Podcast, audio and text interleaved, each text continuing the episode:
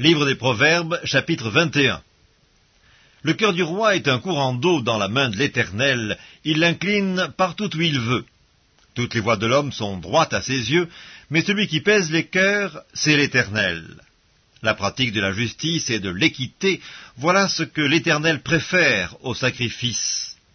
Des regards hautains et un cœur qui s'enfle, cette lampe des méchants, ce n'est que péché. Les projets de l'homme diligent ne mènent qu'à l'abondance, mais celui qui agit avec précipitation n'arrive qu'à la disette. Des trésors acquis par une langue mensongère sont une vanité fugitive et l'avant-coureur de la mort.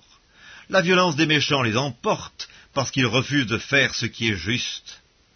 Le coupable suit des voies détournées, mais l'innocent agit avec droiture. Mieux vaut habiter à l'angle d'un toit que de partager la demeure d'une femme querelleuse. L'âme du méchant désire le mal, son ami ne trouve pas grâce à ses yeux. Quand on châtie le moqueur, le sot devient sage, et quand on instruit le sage, il accueille la science. Le juste considère la maison du méchant, l'Éternel précipite les méchants dans le malheur. Celui qui ferme son oreille au cri du pauvre criera lui-même et n'aura point de réponse. Un don fait en secret apaise la colère, et un présent fait en cachette calme une fureur violente. C'est une joie pour le juste de pratiquer la justice, mais la ruine est pour ceux qui font le mal. L'homme qui s'écarte du chemin de la sagesse reposera dans l'assemblée des morts. Celui qui aime la joie reste dans l'indigence, celui qui aime le vin et l'huile ne s'enrichit pas. Le méchant sert de rançon pour le juste, et le perfide pour les hommes droits. Mieux vaut habiter dans une terre déserte qu'avec une femme querelleuse et irritable. De précieux trésors et de l'huile sont dans la demeure du sage, mais l'homme insensé les engloutit.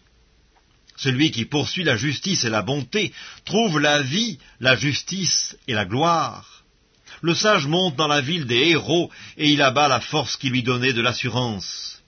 Celui qui veille sur sa bouche et sur sa langue préserve son âme des angoisses.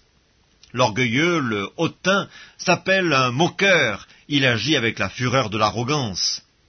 Les désirs du paresseux le tuent parce que ses mains refusent de travailler.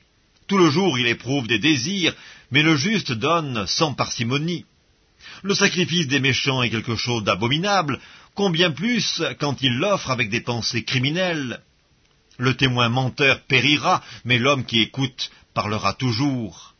Le méchant prend un air effronté, mais l'homme droit affermit sa voix. Il n'y a ni sagesse, ni intelligence, ni conseil en face de l'Éternel. Le cheval est équipé pour le jour de la bataille, mais la délivrance appartient à l'Éternel.